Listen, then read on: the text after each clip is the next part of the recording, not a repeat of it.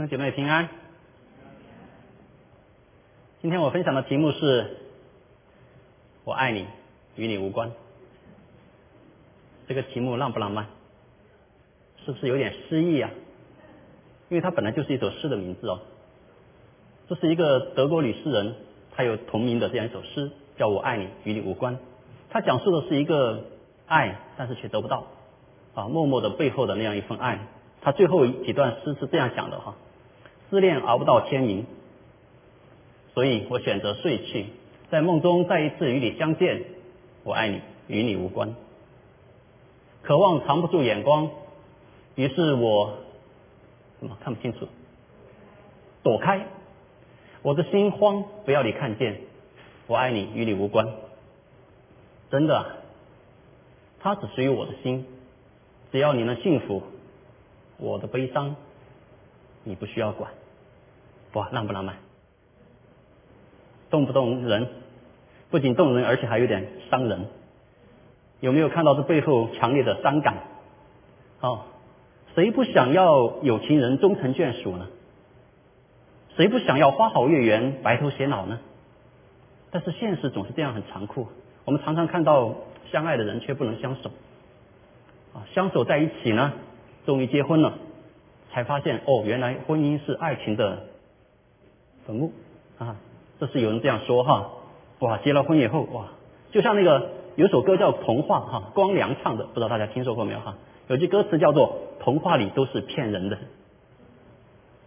啊，就算公主和王子终于幸福的生活在一起了，可是现实的生活会让他们把童话变成笑话。所以爱哈，人类这个永恒的主题，好像很简单，但是好像又很难。好像人都会爱，人都想要爱，人都渴望去爱，但是好像没有多少人学会了如何去爱。又好像刘若英的这首歌《后来》，后来我总算学会了如何去爱，可惜你早已远去，消失在人海。其实坦白的说哈，如果没有读到圣经啊。就算后来他也不见得学会如何去爱，是吧？所以我们今天要借着神的话，借着圣经，借着上帝给我们的启示，我们来学习到底应当如何去爱呢？那圣经中关于爱的经文有很多啊，我们今天看这一段啊，这一段的话在和合本上呢，它的标题就是论爱仇敌，所以你看我们今天一步到位，好吧？连仇敌你都会爱。你那个不太可爱的太太，或者说总是惹你生气的先生，不在话下了，是吧？所以我们今天要来学习一下上帝启示我们，我们应当如何去爱。这段经文不长，我们一起来读一遍哈。马太福音五章四十三节，你们听见有话说，当爱你的邻舍，恨你的仇敌。只是我告诉你们，要爱你们的仇敌，为了逼迫你们的祷告，这样就可以做你们天父的儿子。因为他叫日头照好人，也照歹人；降雨给义人，也给不义的人。你们若当爱那爱你们的人，有什么赏赐呢？就是税吏，不也是这样行吗？你们若单请你弟兄的安，比人有什么长处呢？就是外邦人，不也是这样行吗？所以你们要完全，像你们的天赋完全一样。这段经文的位置。是在马太福音中很重要的一篇耶稣的讲论，就是登山宝训。哦，主耶稣一开始讲了啊天国的八福，然后往后呢讲到了说他来不是废掉律法，而是成全律法。他还说你们的义呢，若不胜过法文呃法利赛人和文士的义，断不能进天国。然后他接着下面就讲了五个对比，去阐述什么是律法的精义，什么是真正的义。而这一段呢，就是最后的一部分。最重要、最根本的、最终极的一个就是爱，所以到最后的时候说你们要完全。我们来看这一段经文哈，讲爱，讲了多少个爱的对象呢？我把它用黄色 highlight 出来哈，你看有邻舍，有仇敌，有逼迫你的人，有好人、歹人、义人、不义的人，爱你们的人和你们的弟兄以及其他人。那这些人里面的话呢，有些人我们是会爱的，是吧？但是有些人呢，我们可能就爱不大出来，甚至还有一点恨。但是今天的经文告诉我们说，这些人我们都要爱。下面我会把这些人分成分成三个方面哈，分成分类，从三个方面来分享。如果用一个题目来归纳的话呢，那就正是我爱你，与你无关。我们来看第一段，第一段的话呢，对应的是仇敌和爱你们的人。仇敌逼迫你们的人和爱你们的人，他们有什么不一样呢？就是他们对我们的态度是不一样的，是吧？但是神告诉我们说，我们仍然要爱，这是第一点。我爱你，与你对我的态度无关。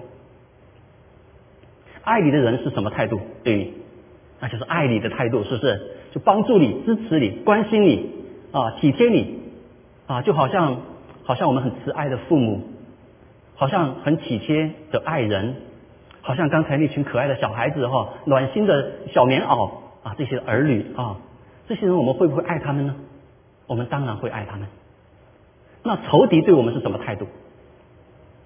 仇敌就是敌对你是吧？逼迫你、恨你啊、攻击你，这些人，我们应当用什么态度对待他们呢？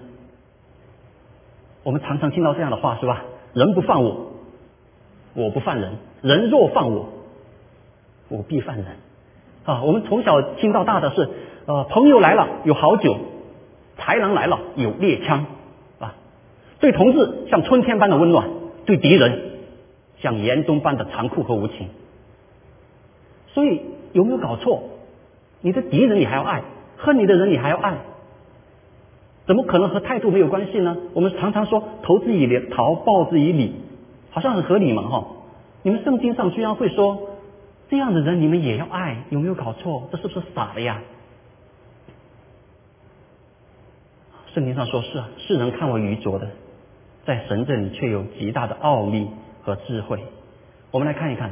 如果我们的爱和态度有关，我爱你和你对我的态度有关，会怎么样？一个人的态度会不会变化？世事难预料嘛，哈！一些可爱的、暖心的小棉袄，有一天你发现他会对你顶嘴了。那个花前月下哦，浪漫的嘴巴抹了蜜的那个爱人，有一天你发现他开始冷淡了，你爱爱不爱？还爱不爱他？还要不要爱？那个小棉袄慢慢的长大了，哇！有一天把你气得要死，气得你都胃疼，用言语顶撞你，激怒你，你会发现你辛苦养大的一个，怎么养了一个仇人在家里啊？哦，这时候我们用个词语来描述他，这是来讨债的。这样的孩子你还要不要爱？啊，我们那个爱人曾经发誓要与我们白头偕老，哇，相敬如宾的爱人。开始慢慢的对你不理不睬了，哦，感觉当你是空气了，哦，视线直接不可能在你面前停留哈。然后呢，生活中为着各样的鸡毛蒜皮、家庭纷争、财务的纠纷，还有婆媳的矛盾，陷入了争吵、辱骂、互相的欺骗、算计，这样的爱人，你还要不要爱？所以，如果我们的爱与态度有关的话，我们的爱能持久到什么时候？我又想到了像《大话西游》中紫霞所说的那句话，是吧？我的意中人是个盖世英雄，有一天他会踩着七彩云彩来娶我，我猜中了前头，可是我猜不到这结局啊！如果你有一天慢慢发现，你那个最爱的人却变成了一个伤你最深的人，你还要不要爱？当然不爱了，是不是？按照我们刚才的世人的逻辑，怎么可能要爱？如果我们的爱真的与态度有关，我们的爱能长久到多久呢？所以我们可以看到，今天为什么离婚率这么高了？是不是？家庭里面夫妻关系、亲子关系普遍面临的冲突，因为我们发现，在世人的眼中，这个爱好像就只是一个讲条件、讲对等的一个 offer。你爱我三分，我爱你一尺。在这样一个充满试探、充满败坏的啊，有多变的善变的这么世界，如果我们的爱取决于这个态度，那当然怎么可能白头偕老呢？怎么可能三无能，天地合呢？圣经给的是我们根本的智慧。圣经告诉我们说，这样的人我们也要爱，因为我爱你，与你对我的态度无关。那么，什么是真正的爱？真正的爱，它并不是一种交换，也不是一种报答，并不是一种对等的服务条款，也不是一种双边的应对的措施，而是单单就是你自己的一个选择，你自己的一份承诺，是你的一种属性。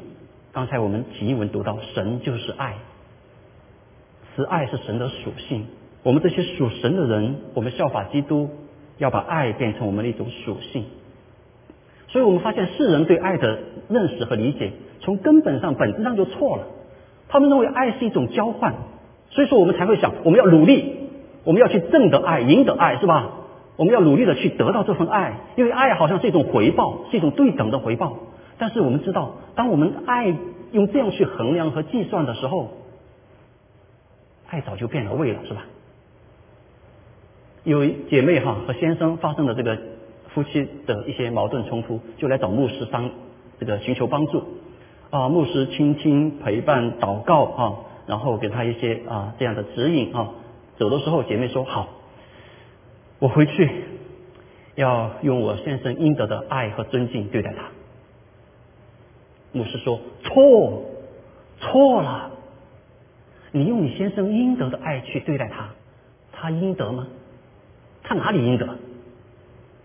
你看他这个样子，他哪里应得？如果你真的用他应得的爱去对待他，他什么都得不到。但是你还是得要去爱和尊重他。为什么？因为那是你自己的一个选择，是你自己的承诺，是你从神而来给你的这样的爱的属性。为什么？因为你单单定义的要去爱他，就好像耶稣定义的要来爱你一样。就好像上帝定义的要来爱你一样，不是你应得，不是你配得的。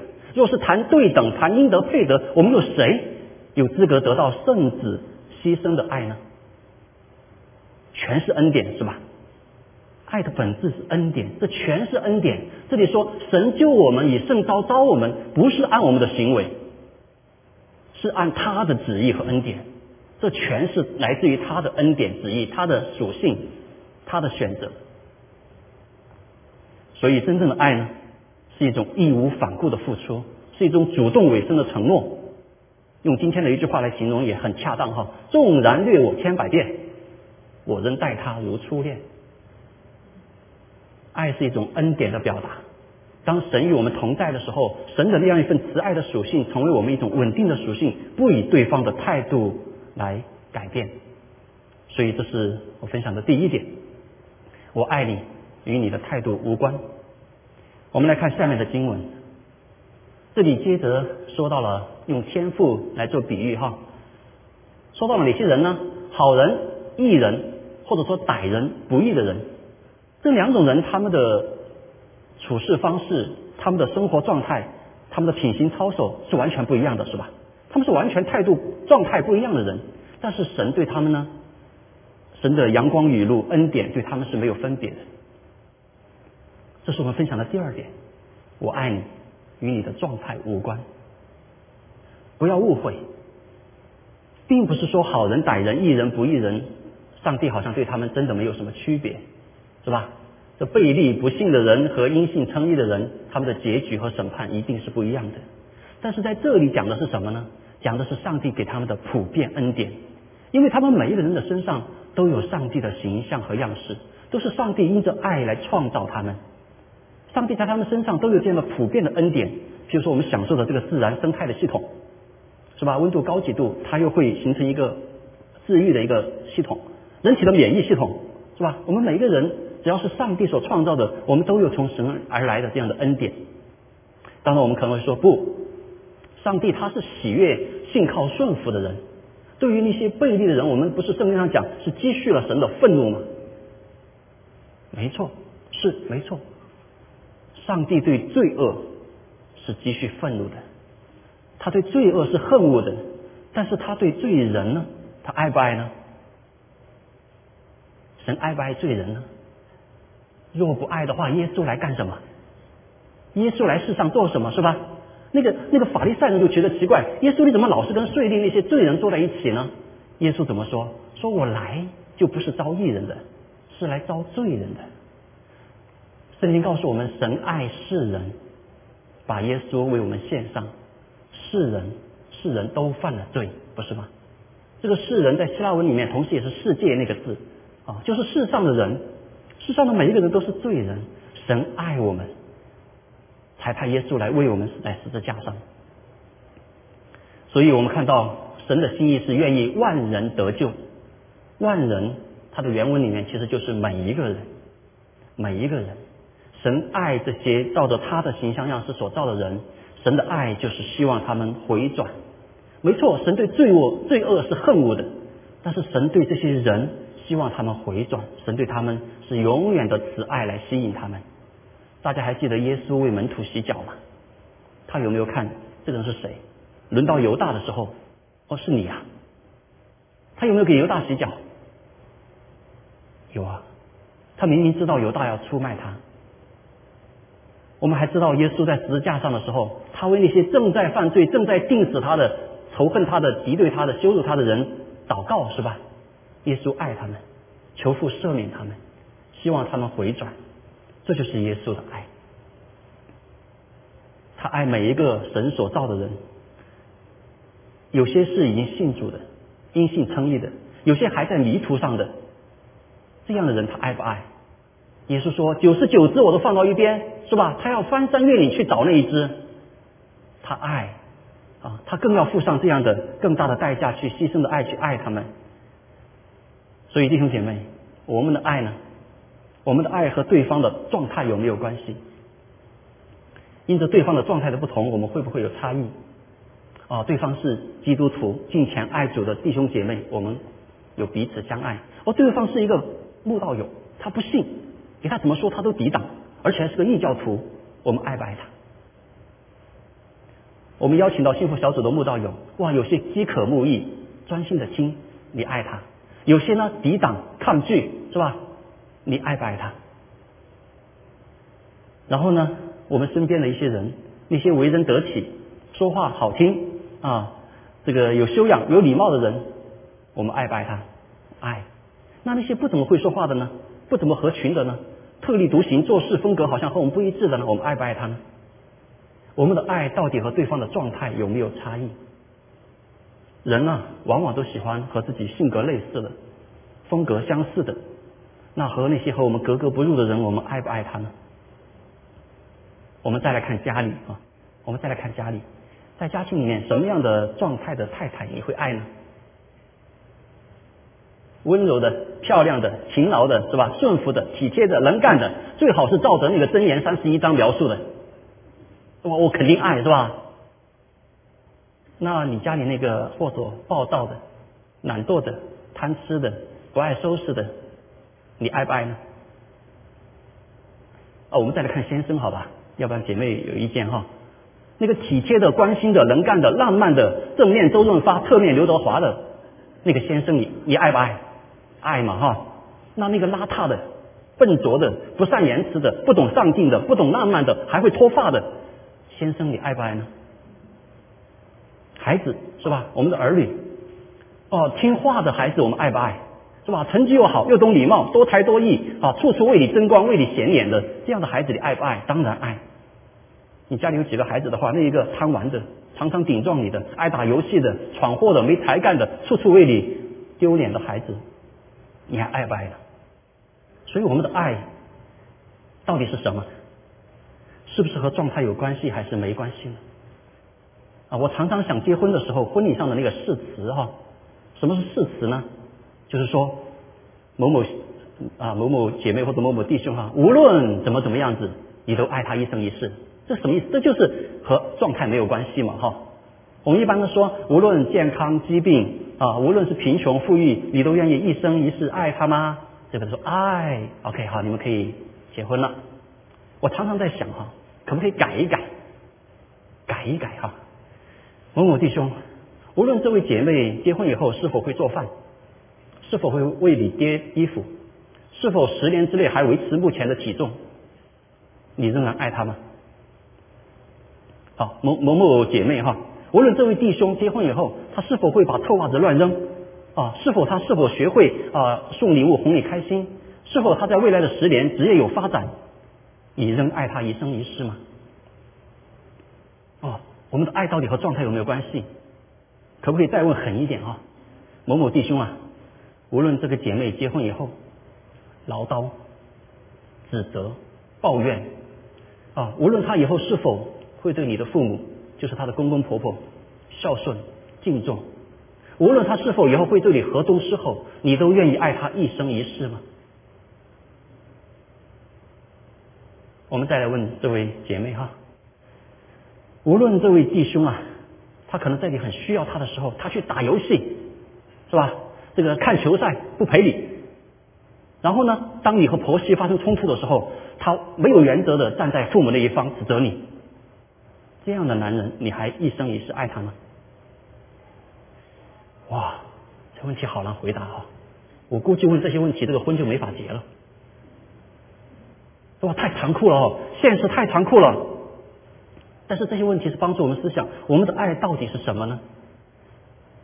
我们的爱到底和状态有没有关系呢？但是不要误会哈，我绝对不是纵容和鼓励那些不好的行为。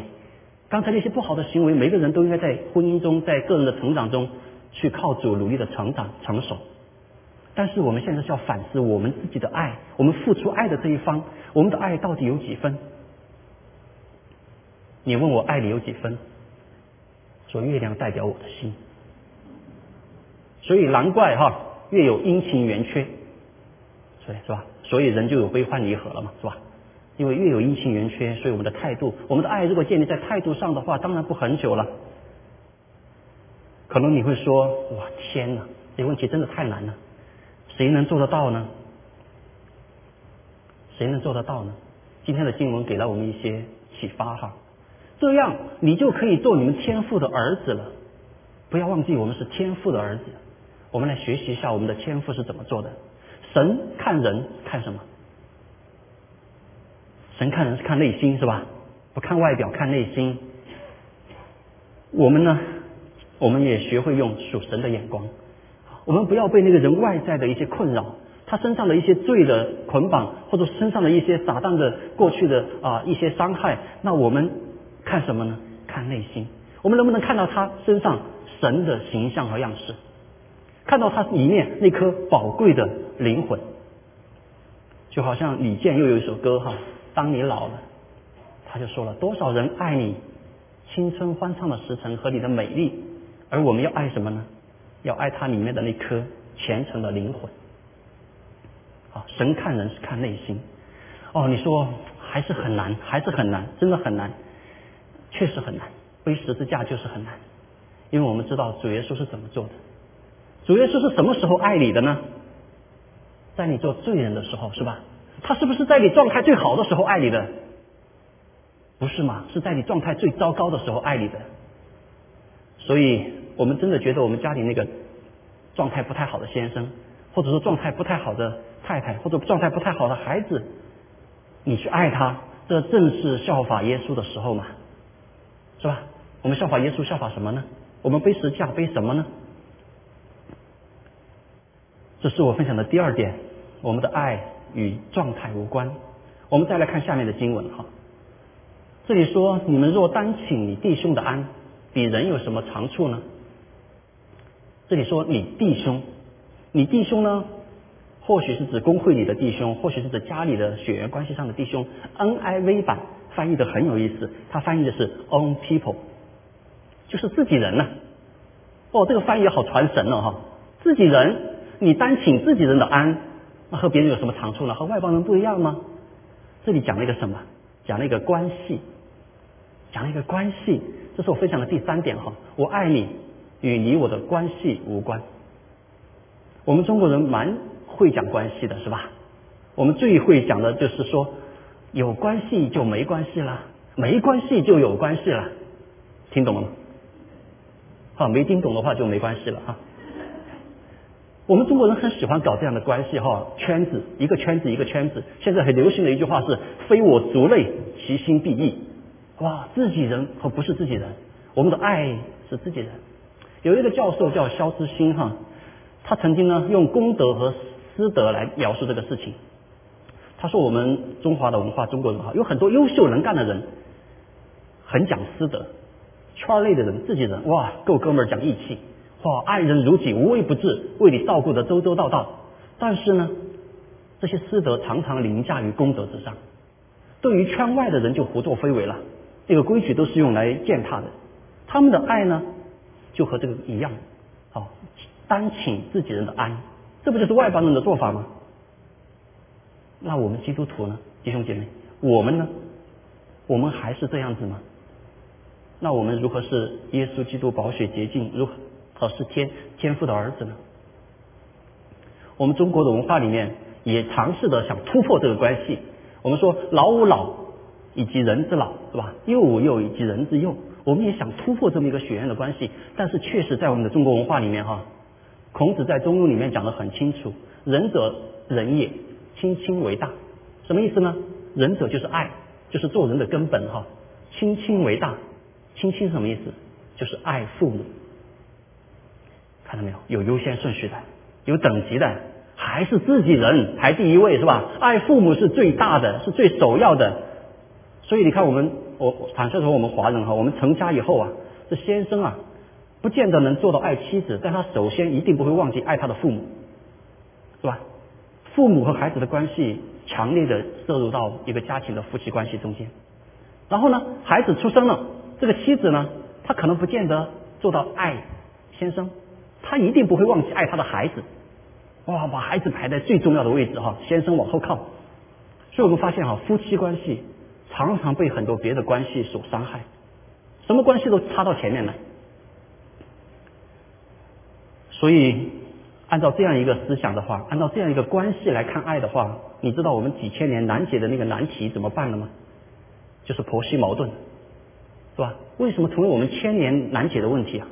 因为我们的爱是以关系为导向的，是吧？孩子成家了，你能爱那个媳妇儿像爱你的儿子一样吗？这什么关系？那什么关系是吧？你能爱那个女婿和爱你的女儿一样吗？好难的。所以，这让我们来思想，我们的爱到底和关系有没有关？所以我们要来突破这一点啊！到教会里面也是一样的。我们已经成为了主力的弟兄姐妹，但是如果现在走进来一个印度裔的弟兄姐妹，我们心里怎么想？你是不是找错地方了？还是说你一样的爱他？是不是？啊，如果进来一个不像我们弯曲硅谷这样工程师的一个慕道友，好像感觉是不是 own people 呢？我们会有一种和我们的习惯不一样的人的时候，我们就会有一种内在的一种区分哈。这个是值得我们去思想。值得我们去反思。所以刚才圣经的前面是说，我们的义若不能胜过文士和法利赛人的义，断不能进天国。刚才的经文反复的说，我们这样和税吏有什么区别呢？我们这样和外邦人有什么区别呢？所以今天的经文让我们反思。我们常常说彼此相爱，我们都知道该去爱，但是今天三个方面哈，让我们来思想，我们的爱与态度有没有关系？与对方的。状态有没有关系？与他们和我们的关这个关系上有没有关系？当然，我们说哇，太不容易了。说实话，坦率的说，真的不容易。不是说谁做得到哈，真的每个人都很难哈。当然难，因为这就是完全，这就是完全，像天赋完全一样啊。这个和合本的翻译有点歧义哈，它是指你就像天赋一样完全。这个完全是什么意思呢？啊，就是完美、成熟、全备。我们觉得好难啊，确实没错，是很难。但是这个是给我们的一个目标。我们说效法基督啊，我们追求这就是个目标。因为这个“完全”这个字呢，它的字根其实来自于一个意思是结局、终局、终点啊。所以，我就像我们效法基督一样，我们朝着标杆直跑，为要达成天赋要让我们达成的。啊，我们一生在追求，去追求达成这样一个完全的爱，完全的爱。所以，我们的爱，我们说我爱你与你无关，但是这绝不是像开始的那首诗所说的那么凄惨、那么伤感、那么绝望啊。神给我们的这个爱，说我爱你，与你无关，是带着成全的，带着祝福的，带着应许的。我们的爱不能像带像世人的那样的讲对等、讲条件、讲状态、讲关系。所以神反复提醒我们说：你们的义若不胜过文士和法利赛人的义，若不胜过刚才说的外邦人和税吏的爱，你们怎么可能成为天赋的完全的那个样子呢？所以最后我们说我爱你，与你无关。怎么做到呢？因为其实通过经文我们知道了，我们基督徒的爱与你无关，但是与一位有关，与谁有关？与神有关，是吧？与上帝有关。啊，我爱你与你无关，但是与神有关，因为像刚才我们的祷告一样，我们的爱是从神而来的。我们一起来低头祷告。天父上帝，我们谢谢你，谢谢你自己先爱了我们，在我们还是罪人的时候，在我们状态是何等糟糕的时候。在我们对你的态度是羞辱、是拒绝、是抵挡的时候，在我们和你是分外之人的时候，你先爱了我们，你为我们死在十字架上，来把我们带到你的家中，成为自己的儿女，把我们洗净，把我们从罪恶中死去的人变成一个新造的人。主啊，我们谢谢你。愿你这样的爱来充满我们，愿你这样的爱来激励我们，让我们也效法你这样的爱。这正是我们朝着标杆直跑，效法耶稣基督的样式，活出那样一个牺牲舍己的爱，活出那样一个完全的爱。谢谢主耶稣，帮助我们，充满我们，听我们这样的祷告，奉靠主耶稣基督的圣名，阿门。